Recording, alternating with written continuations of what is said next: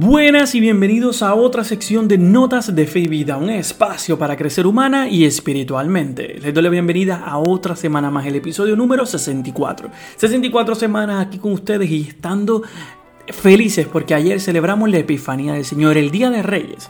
Así que quédate conmigo, compártelo, sígueme en las redes sociales porque hoy tengo noticias súper interesantes de cosas que en otro momento no habíamos hablado, tecnología. Vamos a hablar también de la cerveza, algo que uh, no es muy común hablarlo en este programa, pero vamos también a hablarlo, esa unión de la cerveza que ha tenido históricamente con la iglesia y cómo específicamente muchos santos y santas la desarrollaron a través de los tiempos hasta llegar a la que tenemos hoy en día. Pero quédate conmigo, compártelo porque tengo una reflexión muy bonita para el Día de la Epifanía del Señor que se celebró ayer, el Día de Reyes, pero aunque estamos un día después, eh, como quiera nos ayuda a poder reflexionar en este camino que estamos iniciando, en este año nuevo.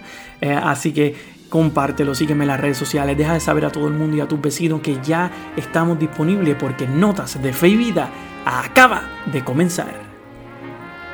Iniciamos esta primera parte hablando de las noticias que están saliendo desde el Vaticano y en la Iglesia Universal. El estado más pequeño del mundo se prepara para recibir la vacuna anti-COVID-19 y para almacenar las vacunas se ha adquirido un refrigerador de temperatura ultra baja.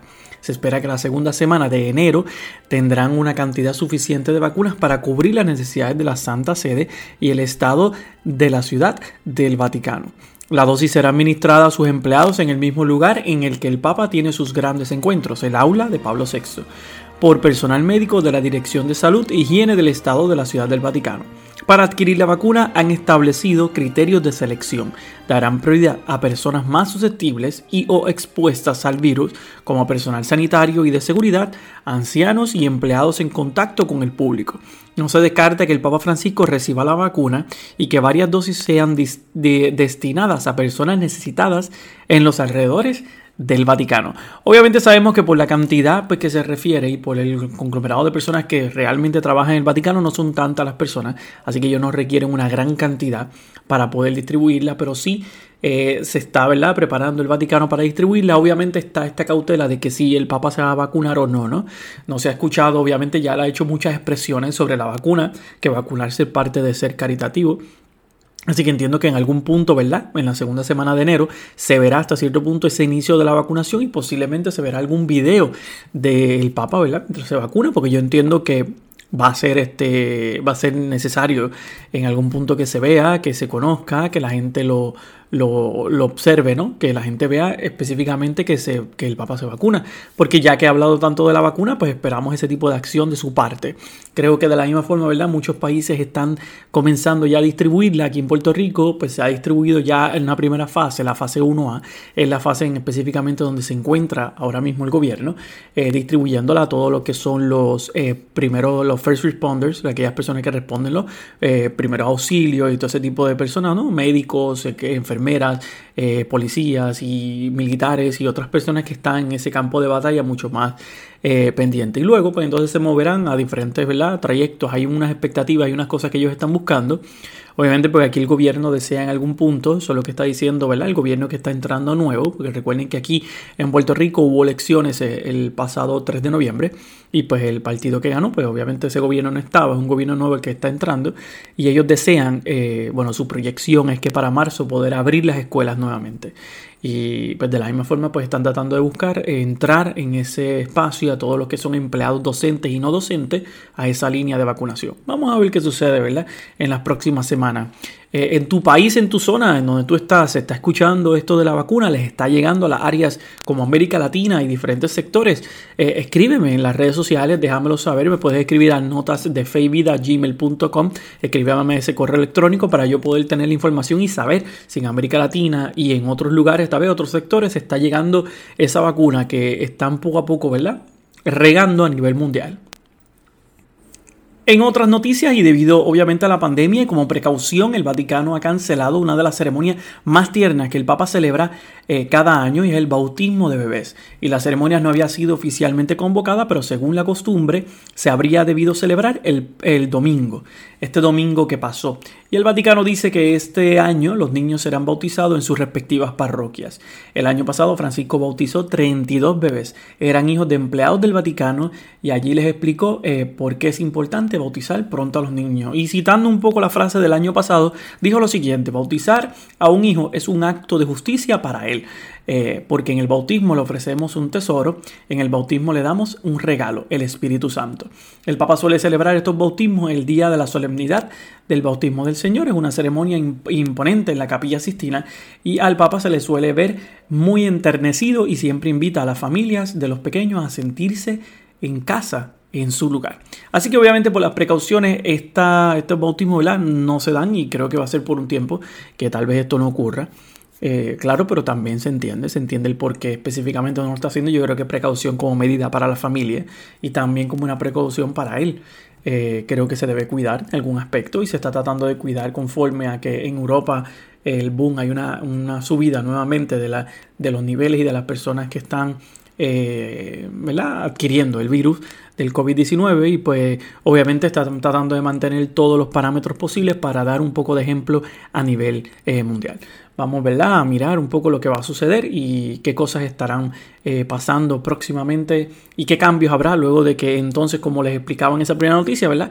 las vacunas se vayan implementando en el Vaticano, qué tipo de cambio van a tener específicamente eh, luego de ese primer espacio. En otras noticias, y claro, no, es normal, ¿verdad?, que yo hable de, de, tecnología. No soy una persona, obviamente esto es un programa de notas de fe y vida, pues hablar de tecnología un poco, pero quería mencionar el tema porque ayer, 6 eh, de enero, eh, la compañía Samsung presentó como que un live, un en vivo, de aquellas cosas que ellos que están tratando de, presentar para el futuro, específicamente este año 2021. La tecnología, como ha ido progresando, las diferentes cosas que ellos están tratando de crear, mencionaron muchos televisores. A mí me encantaron dos aspectos súper importantes de lo que ellos están eh, promocionando y eso es lo que traigo aquí, más este, más este ambiente de, más de un poco de auto, de ayuda ¿no? hacia las personas.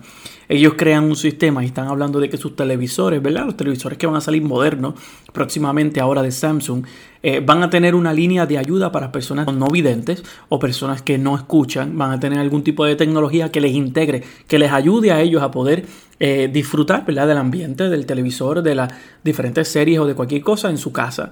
Para aquellas personas que que son específicamente no videntes, van a tener unos traductores y unos audios que le van a estar explicando los anuncios, las diferentes cosas, que aquellas cosas que, que no tengan audio, que esté pasando algo en el fondo, se le estará explicando en, una, en, su, en su idioma, ¿no? Lo que, lo que está sucediendo para que la persona no vidente pueda entender. De la misma forma ellos presentaron a aquellas personas que no escuchan, ¿no? Eh, que no oyen, que no pueden oír, eh, cómo, cómo se va a crear algún tipo de de Avatar, que es una figura este, digitalizada, eh, en, la, en, la, televisora, en la parte inferior izquierda o derecha, en donde ese, ese esa persona, ¿no? Ese, esa, esa, inteligencia artificial que va a estar en tu televisor te va a estar haciendo las señas eh, de lo que esté pasando o de la traducción que está pasando específicamente en el televisor. Mientras esas personas están hablando, él le va a estar haciendo la seña, ¿no? la traducción de lo que está sucediendo.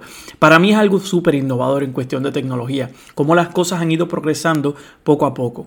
Y como ¿verdad? hoy en día este, la tecnología se está abriendo a todas las personas que hasta cierto punto puedan tener algún tipo de limitación por, por cuestiones ¿verdad? de su genética o de naturaleza que, que, no, ¿verdad? que no les permite a ellos poder ver o que no pueden ver los colores por completo o que no pueden oír porque ¿verdad? no escuchan.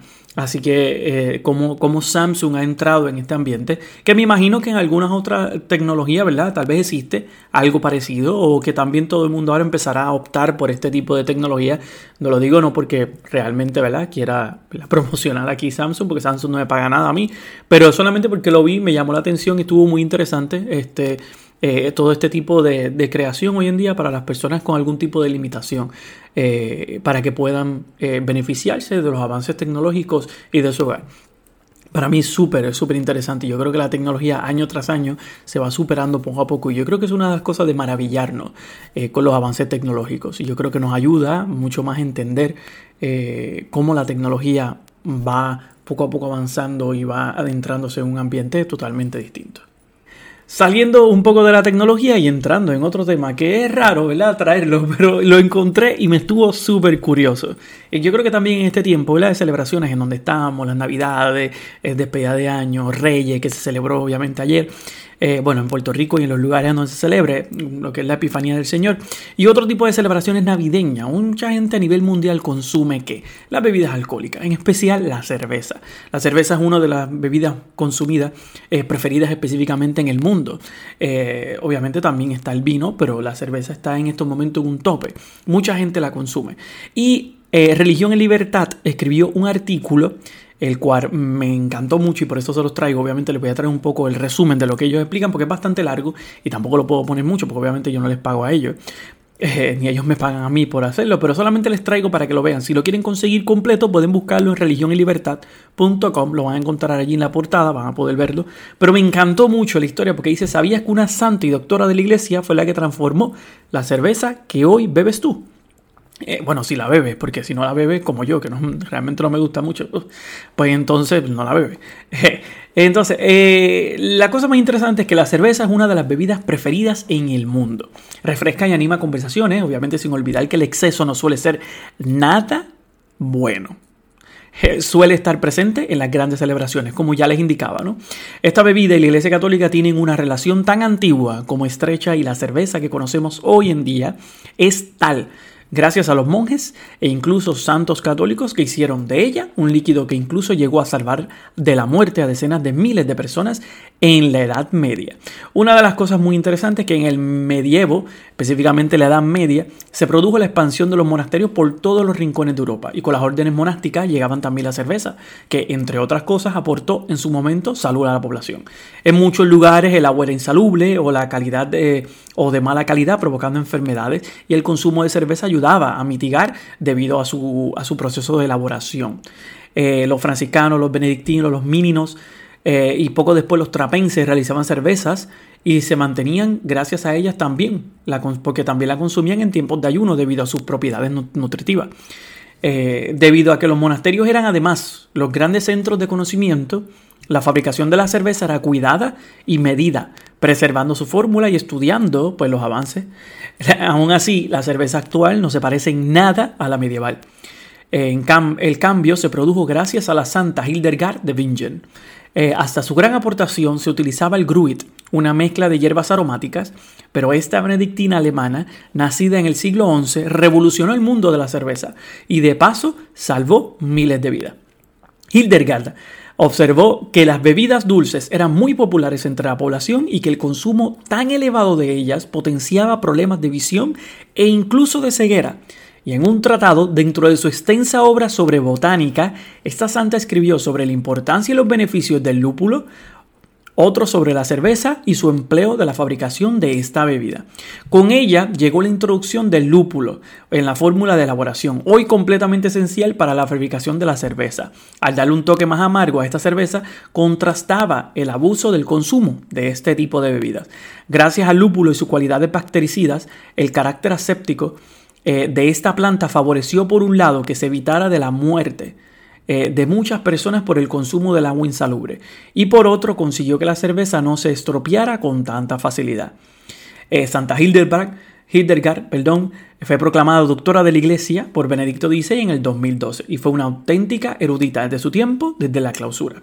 Así que es algo muy interesante como obviamente la Iglesia tiene este tipo de unión con las bebidas alcohólicas, también obviamente con el vino, pero pero me, me, estuvo muy curioso y por eso se lo quise traer hasta cierto punto cómo se fue perfeccionando con el tiempo hasta hoy en día tener tal vez el producto que se puede vender en los supermercados en los distintos lugares. Con todo y con eso, ¿verdad? Soy persona de entender que este todo tipo de consumo en exceso hace mucho daño. Así que ustedes tengan mucho cuidado, no porque les haya traído esta noticia significa que les estoy diciendo beban ahí a, a Tutiplen, pero eh, como les dé la gana, no, siempre con limitación, ¿verdad? Con, con sobriedad y con, con, ¿verdad? con decencia. Así que, pero nada, si quieres leer el artículo completo donde te explica completamente, ¿verdad?, cómo funcionó todo, los diferentes avances, las perfecciones que se dieron después por los trapenses, porque obviamente los trapenses fueron eh, los monjes que han ido perfeccionando eh, la técnica de realizar la cerveza hasta hoy en día y tienen una marca totalmente registrada eh, de ello, Spencer. Es una cerveza realizada por ellos, específicamente los monasterios y en Estados Unidos. Así que desean conocer ese, ese, ese, proceso, pueden buscarlo en religionlibertad.com. Pueden encontrar ahí el artículo sobre cómo la iglesia está bastante vinculada a la cerveza en la historia.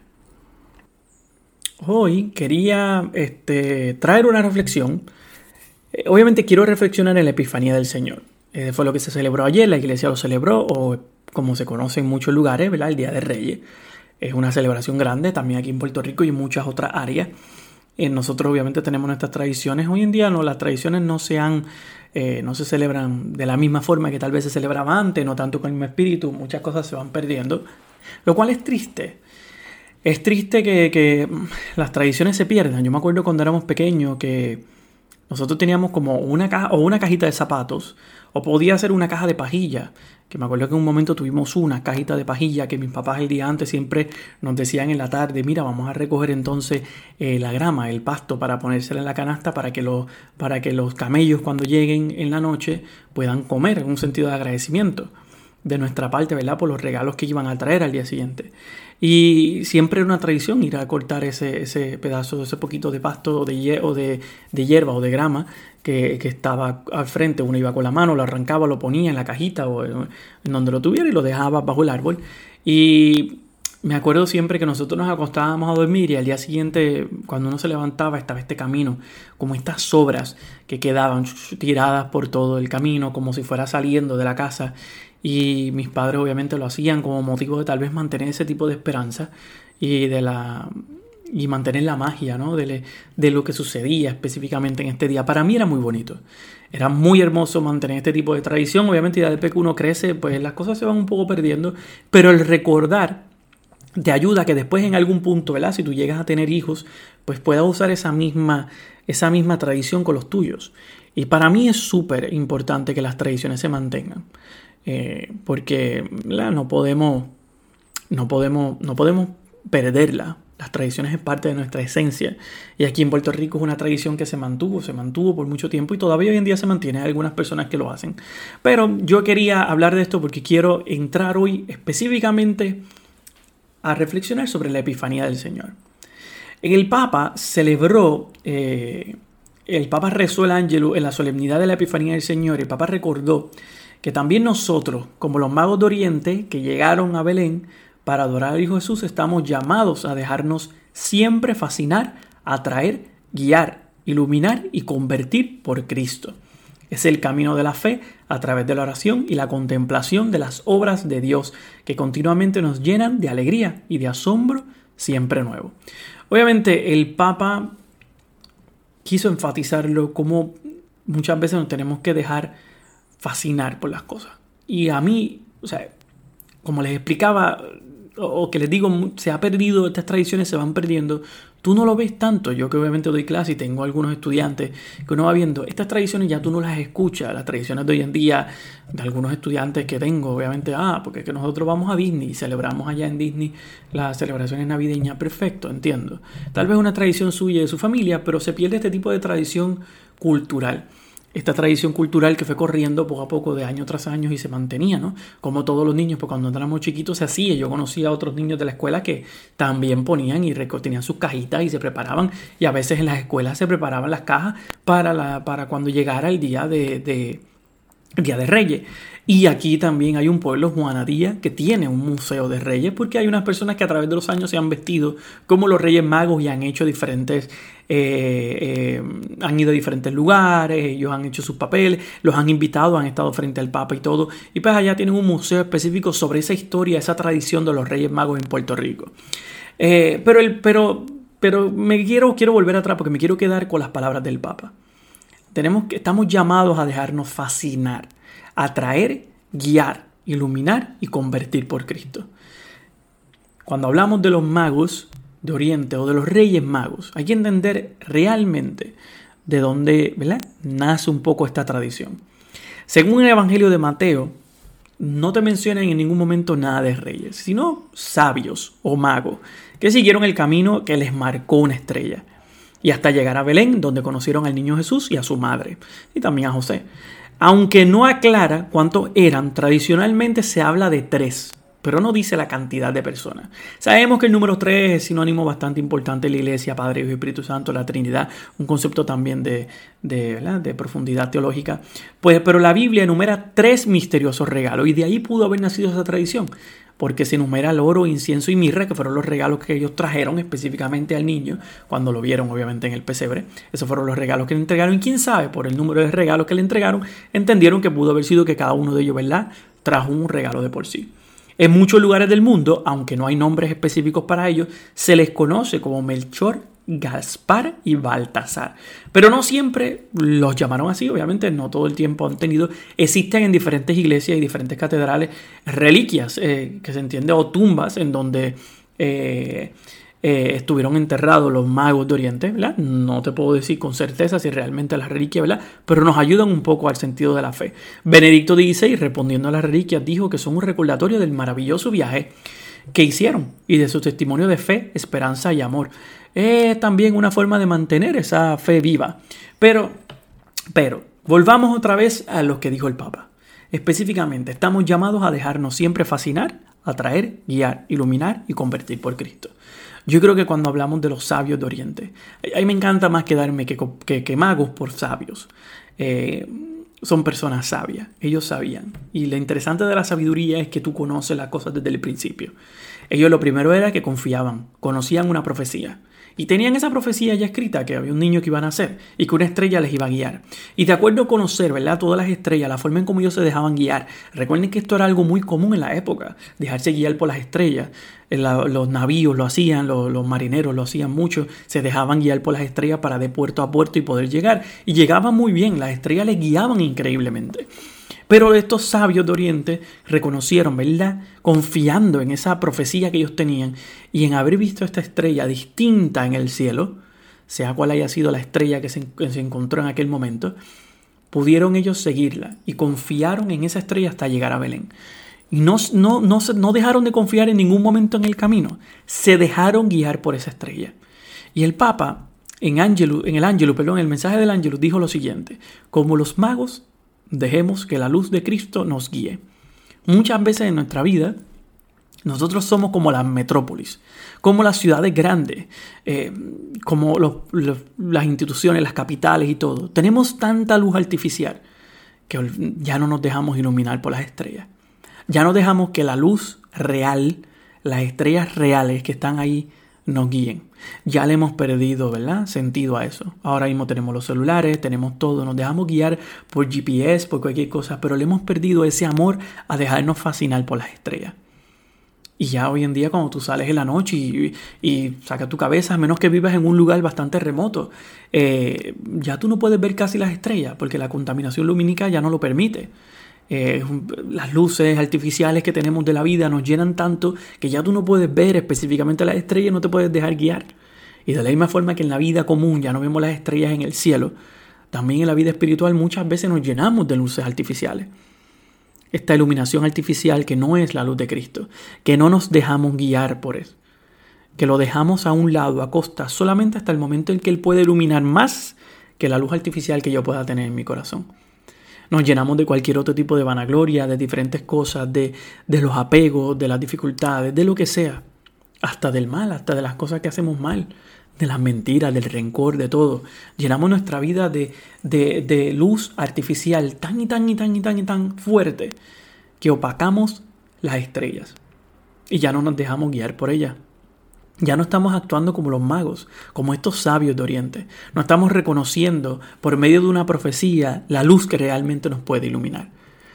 Por eso es que hoy en día mucha gente se siente solo, mucha gente siente sola en su casa, sienten un poco perdidos en este tiempo de celebraciones porque ya hemos perdido la luz que nos guiaba. Y yo creo que en esta Epifanía del Señor, en este día ¿verdad? que celebramos ayer, lo importante es que en este año podamos realmente encontrar nuestra estrella. Nuestra estrella y dejarnos guiar por ella. Obviamente el Papa menciona que debemos dejar que la luz de Cristo nos guíe. Y claro, Cristo es esa estrella del norte, esa estrella polar increíble que se alumbra por encima de todo. Pero no olvide las demás estrellas que tiene alrededor. Muchas veces en nuestra vida existen otras estrellas que nos acompañan familiares, amistades, compañeros, personas hasta desconocidas, que nos dan consejos, que nos ayudan a entender lo que realmente pasa a nuestro alrededor, que nos ayudan a caminar en el desierto que muchas veces vivimos, porque estos magos tuvieron que haber caminado por un desierto increíble hasta de llegar a Belén, porque venían de Oriente, desiertos habían en el camino, dificultades pudieran haber encontrado, pero con todo y con eso se aferraron a la profecía, eh, miraron esa estrella en el cielo y no sacaron la vista de ella hasta llegar a cumplirla. Es muy interesante y muy hermoso pensar que nuestra vida debemos de vez en cuando volver a enfocar nuestra visión a las estrellas que tenemos, a las luces que nos guían, no a las artificiales, sino a las reales, a las que nos iluminan todos los días, pero que muchas veces ni nos percatamos. Un susurro, un buenos días, un, un cómo estás, eh, una palmada en la espalda, un mensaje positivo a través de algún teléfono, alguien que solamente te dice eh, espero que tu día te vaya bien, una celebración bonita, algo sencillo, cosas tan simples hasta cosas más complicadas. Nosotros en nuestra vida estamos llenos de constelaciones y de estrellas, de personas que nos rodean y también hay estrellas que desaparecen porque nosotros las hacemos desaparecer. Hacemos que exploten y desvanezcan de nuestra vida y las desaparecemos, tal vez siendo una estrella que iluminaba muy bien en nuestra vida, pero por dejarnos llenar de, luz artificial desaparecemos totalmente esa luz. No permita y no solamente la tradición desaparezca, pero no permitas que la luz que realmente te guiaba en el camino ya no la puedas ver. Yo te lo digo con toda sinceridad, la oración, la espiritualidad, la meditación, el encuentro, la lectura ascética, de leer la palabra de Dios, de tener algún tipo de espacio, te puede ayudar a ti a volver a encontrar esa luz que nuevamente te guiaba. Si eres una de estas personas que se siente solo, que se siente en estos momentos, en estas celebraciones, ¿verdad? Navideñas, siente que por la pandemia, estar encerrado, estar en un lugar, te sientes un poco solo, mira, es tiempo de cerrar tus ojos y buscar en tu interior, en tu mente, en tu historia, las luces que te han iluminado, las luces que han iluminado tu vida, las luces que realmente han hecho que hayas llegado a puerto seguro o que hayas podido alcanzar la profecía, conocer a ese Hijo de Dios.